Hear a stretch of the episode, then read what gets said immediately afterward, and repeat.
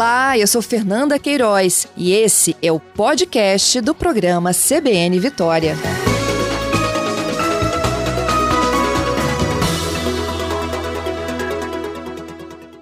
Secretário, bom dia. Bom dia, Patrícia. Bom dia a todos os ouvintes da CBN. Bom, a gente sempre espera finalzinho de ano, normalmente existem férias ou mesmo as festas de final de ano em que as pessoas podem é, vir ao Espírito Santo, conhecer um pouco mais o estado, aproveitar as festas pra, também para fazer um pouco de turismo, mas em meio à pandemia o setor foi bem atingido, né, secretário? O setor foi duramente atingido e continua, né? Essa recidiva de, dos indicadores aí, essa nova segunda onda, né, é, tem nos trazido muita preocupação, especialmente ao trade, que buscou se manter sem né, a oportunidade de prestar serviços, sem vivenciar toda a sua condição econômica nesse período e agora vê a sua frustração com o período de perspectiva de alto faturamento ser comprometido duramente. Né? Muito preocupante esse momento para o trade turístico. Em termos percentuais, como é que foi a perda? Quanto tem sido a perda do turismo aqui no Espírito Santo? Patrícia, essa que é um grande, esse é um grande drama sempre do, do turismo, que é avaliar a perda do todo. Né? Nós temos, é, de certa forma, um indicador um pouco positivo. Nós tivemos a quarta menor queda na atividade turística medida pelo IBGE. Mas quando você analisa os diversos segmentos, por exemplo, o segmento de eventos, que atrai um fluxo turístico muito interessante, porque tem um ticket médio, ou seja, o turista que vem para fazer negócios, que vem para eventos aqui no estado, ele deixa mais recursos na nossa economia e um recurso muito líquido, né, muito imediato, muito maior do que aquele que faz o lazer, aquele que vivencia as nossas praias. Né? Então, o setor de eventos bastante comprometido, o setor de aéreo, né, viagens aéreas muito comprometido durante um bom tempo. Nesse momento, o próprio aeroporto tem acusa aí uma, uma movimentação três vezes menor do que era naturalmente nos períodos anteriores, né, nos anos anteriores. A hotelaria funciona aí por uma média de 40% no seu, na, na, na sua ocupação.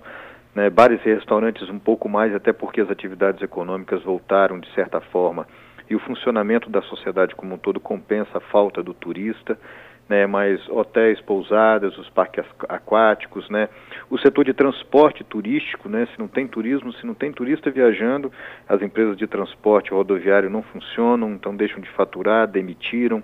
Então essa é uma grande preocupação quando você mede as atividades isoladas e que são muitas, né, vinculadas ao turismo. A Secretaria Estadual de Turismo tem dados a respeito dessas perdas é, de pessoal de trabalho, empresas de turismo ou ligadas ao turismo de alguma forma que fecharam nesse período de pandemia? É, nós temos de desemprego, né? Uhum. As empresas, muitas. Desemprego, vamos falar então dele logo. É, desemprego chegou a 9% com uma pequena recuperação no último trimestre, né? Então nós tínhamos aí cerca de 177 mil pessoas empregadas no turismo aqui no estado né, perdemos aí um bom contingente, né, chegamos aí a pouco mais de 160 mil é, pessoas empregadas aqui, uma perda muito significativa, né.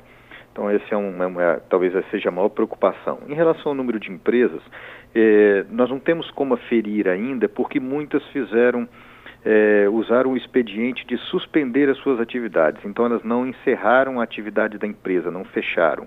Algumas fecharam. Nem sempre é possível a gente averiguar o motivo real do fechamento, se foi por uma condição pessoal, se foi por uma desistência do negócio ou se foi um impacto direto da crise, né? E muitas optaram também por utilizar aqueles benefícios, aquelas estratégias que o governo federal fez de é, custear a parte da folha de pagamento, né?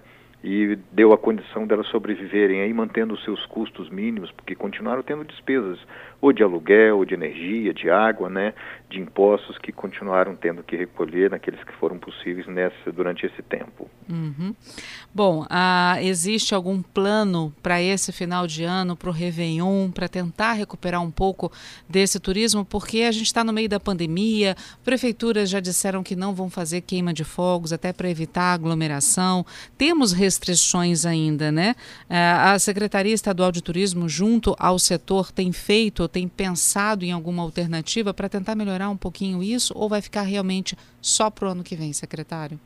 Olha, uma atividade de fomento à vinda do turismo é realmente para o ano que vem e principalmente pós-vacina. Né? Imediatamente nós conseguimos aí, esperamos e pedimos a Deus resultados positivos com o começo da vacina que está programado para fevereiro. Né? Uhum. Nesse momento nós estamos, de certa forma, colhendo ainda frutos né, de um trabalho muito forte que nós fizemos aqui de posicionamento do destino Espírito Santo no cenário nacional. O que, que é isso?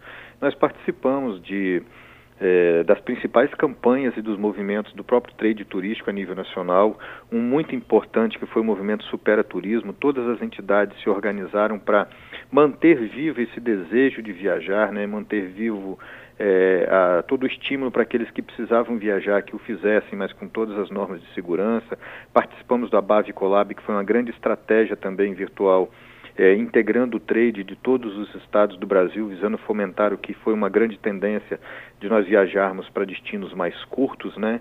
Então, tudo isso nós estamos colhendo esse resultado agora com essa quarta menor queda na atividade turística, né? Então, porque o turismo tem esse tempo, né?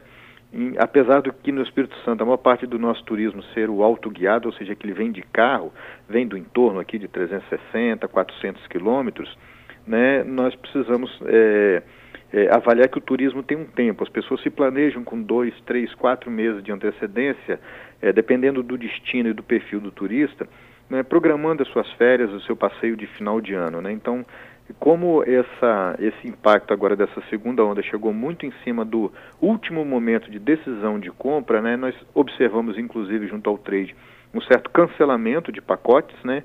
mas temos uma dificuldade muito grande de prever quantos desses turistas que vêm de carro né, que vêm de ônibus vão realmente confirmar o seu desejo de fazer a sua viagem a lazer ou mesmo aquela viagem já programada para visitar parentes, né, para vir por outros motivos aqui, uma vez que o turismo de negócio de certa forma continuou é, assim animando um pouco a economia do turismo aqui no estado. Bom, é, o senhor falou que é, efetivamente né, uma ação turística, uma volta turística, começaria só no ano que vem mesmo, vai começar só no ano que vem e pós-vacina contra a Covid-19. Mas a questão é que essa vacina deve chegar aí em fevereiro, março, talvez até abril, vai vir em etapas né, para a população brasileira como um todo. E começam também logo em seguida as aulas, mesmo que em ensino remoto ou híbrido, ou seja, as férias escolares vão ser adiadas de novo, e nesse tempo? O turismo vai sobreviver então apenas do turismo de negócios? Existe um plano também para esse período, até que possa vir aí a vacina para todo mundo, umas férias de repente do mês de julho ou até mesmo no final de 2021, secretário? Sim, é, esse aqui é um drama que todos os estados estão vivendo. Você imagina que São Paulo decretou é, agora, a, uma vez detectado que eles estão no, na cor vermelha, né, na gestão da crise aí, ou seja, todas as atividades estão suspensas no estado de São Paulo, na capital São Paulo. Então é uma decisão muito dura que compromete toda a motivação né, e a determinação das pessoas viajarem. Nós não estamos nesse, nesse patamar, né, mas é, também porque nós fizemos um trabalho muito forte que vai dar uma condição boa é, de aqueles que optarem por fazer uma viagem aqui para o Espírito Santo, encontrar um ambiente mais seguro. Nós desenvolvemos aí e promovemos a adoção de um selo, né, que na verdade é um conjunto de protocolos para que as empresas do turismo pudessem adotar uma série de recomendações, muito mais do que a gente já domina, né, que é o, o uso do álcool gel, né, do distanciamento social, do uso da máscara, mas uma série de protocolos gratuitos que as empresas adotaram né, para poder dar garantias, mais garantias ao turista, de utilizar aquela, aquela empresa do turismo, seja um restaurante, seja uma pousada, um albergue, né, utilizar uma van de turismo, um ônibus de turismo. É o selo turismo responsável que é muitíssimo importante para o turismo e para dar essa condição das empresas poderem, inclusive, dizer lá fora, junto conosco, nós temos dito isso, né, que é, se você optar por vir para o Espírito Santo, venha, porque aqui nós fizemos o dever de casa. As empresas, e hoje são 477 rastreável com, é, com muita segurança, 477 empresas do turismo do Espírito Santo fizeram a adoção desse selo. Então, assim, o, o, grande plano foi justamente esse. Nós anteciparmos uma medida em que a gente pode dizer hoje para o turista, se ele optar por viajar, que ele vai encontrar um ambiente de boa segurança nas empresas para que eh, o turismo possa ser feito de forma segura. Ainda assim, no ano que vem não vai ser assim 100% né, recuperado. Existe uma estimativa de quanto tempo o setor turístico como um todo vai recuperar as perdas de 2020 e também de 2021?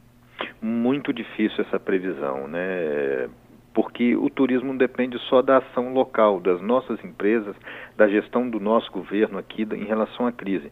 Depende muito do, do estado emissor, de onde vem o turismo, né? de onde vem o turista. Se lá está comprometido, se lá as condições não estão boas, e aí nós temos aqui né, prevalecendo a vinda de turistas de Minas Gerais em primeiro lugar, depois São Paulo, muito interior de São Paulo, o norte do Rio de Janeiro nos visita muito, né, sul da Bahia, outros estados também, Santa Catarina é um grande emissor de turistas. Então, se nesses estados a pandemia não estiver bem controlada, ele não sai de lá. Não, não adianta a gente fazer um bom dever de casa, continuar lindo como nós somos aqui no Espírito Santo e com uma boa gestão da crise no todo, né? Uhum. E essas empresas terem feito o seu dever de casa, terem adotado protocolos é, muito importantes aqui, se o turista não toma, não consegue tomar a decisão lá para vir para cá, né? Por isso essa dificuldade de qualquer suposição sobre um, um percentual, sobre um volume de negócios que nós esperamos seja tomar, retomado o mais rápido possível. Bom, é o turismo, o setor se reinventando em tempos de pandemia, né? E essas é, reinvenções, digamos assim, esses novos protocolos, isso vai perdurar também para 2021 existe a ideia, ou o senhor acredita que alguns desses protocolos, alguma dessas invenções vão perdurar para o resto da vida aqui para o turismo capixaba? Esse é um legado importante. Você foi muito feliz na sua colocação. É, as empresas estão aproveitando essa crise e com certeza fazendo é, uma reinvenção da sua maneira de é, atender o turista, aumentando, melhorando a qualidade na prestação de serviço. Então, regras de de higiene, de cuidado, de fluxo de comunicação, de orientação, de qualificação da sua mão de obra, a gente tem observado que as empresas estão aproveitando essa oportunidade para melhorar efetivamente na qualidade da prestação de serviço. Eu acho que muito dessas regras vão, vão ficar realmente na na prestação de serviço para os turistas, seja lá de qual segmento for. Né? É, a comunicação, por exemplo, as empresas estão muito bem sinalizadas, estão muito bem orientadas, capricharam na programação visual das suas empresas, né? então isso é um legado importante. Toda crise gera oportunidade né? e os nossos empreendedores é, têm feito um esforço realmente enorme de poder aproveitar isso, inclusive também para melhorar a sua própria segurança né, e a gestão de suas próprias empresas, para eles mesmos e para os seus colaboradores, né, para os seus empregados. Secretário, para a gente terminar, qual o recado da, do governo do Estado, da Secretaria Estadual de Turismo, para quem trabalha no turismo aqui no Espírito Santo e para o Capixaba como um todo, que pretende ainda, né, ainda tem esperança de aproveitar um pouco do turismo nesses próximos meses que vem por aí, inclusive em 2021? Ah, vamos falar primeiro assim para os próprios empreendedores, primeiro manter a fé. É, nós temos é, trabalhado muito com o conceito de corresponsabilidade. Se a pandemia afeta cada um de nós, a responsabilidade né, pelo zelo, pelo cuidado com a higiene, o cuidado com o próximo, a empatia, é cada vez mais necessário, especialmente em, no momento em que os números nos assustam é, de forma tão, tão drástica. Né? E para o próprio Capixaba, aí nós temos um recado assim que é muito importante. Faça a sua viagem, mas faça segura. Né? Cuide dos seus próprios protocolos, dê proteção à sua família, use a máscara, mantenha o distanciamento. São ensinamentos muito grandes, mas nós temos uma oportunidade enorme. Eu tenho dito isso em outras oportunidades. O Espírito Santo talvez seja um dos estados com a maior diversidade de oportunidades de nós fazermos turismo. E aí não estou falando só de turismo de lazer, mas se nós formos observar, nós temos 411 quilômetros de litoral, um litoral belíssimo e com praias praticamente desertas ao norte, ao sul também praias que são pouco utilizadas. Nós não precisamos aglomerar. Nós podemos ir para uma praia, é, fazer um turismo, fazer um momento de lazer com a família, com os amigos, de forma muito segura, sem estar aglomerados. Se nós formos observar o Caparaó, é um parque nacional gigantesco, imenso, com mais de 10 municípios, com cachoeiras belíssimas, que não são é, frequentadas por multidões as praias do norte, nós temos os parques estaduais que têm excelentes protocolos com número de turistas controlados, então não falta opção para aquele que realmente quiser, que já não aguenta mais, todos nós, né, ficar em casa, ficar restrito, quem tem filhos como eu, tenho uma filha de três anos, imagina manter dentro de casa, né, então o Espírito Santo é um cenário não só belíssimo, mas como muito diversificado de opções para nós fazermos turismo. Os parques aquáticos nossos estão seguindo os protocolos, nós temos como manter um mínimo de atividade de lazer, mas de maneira segura, e acho que nenhum estado mais rico como o Espírito Santo para poder nos dar essa oportunidade. Nós temos que agradecer esse pedacinho maravilhoso de terra que nós somos né, brindados de viver e morar aqui.